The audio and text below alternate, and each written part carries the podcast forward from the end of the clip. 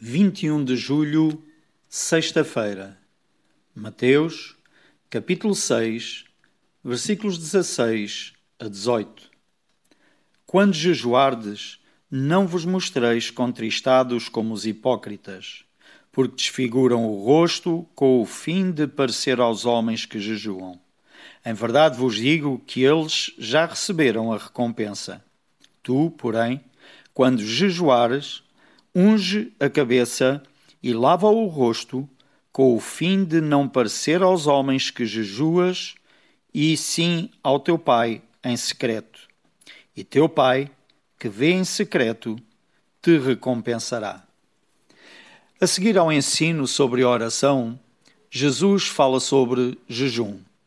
É notável que, quando alguns crentes oram e fazem jejum, gostam de ser vistos e ouvidos por todos. Mas Jesus disse que a prática de jejuar, como a oração pessoal, é algo íntimo entre nós e o nosso Pai Celestial. No fim, a prática de jejuar dá-nos a oportunidade de pôr à parte as distrações que podem ocupar o nosso tempo e mente. Para que possamos concentrar em oração, comunicando com o Deus Altíssimo que criou os céus e a terra, sabendo que Ele nos vê, nos ouve e responde.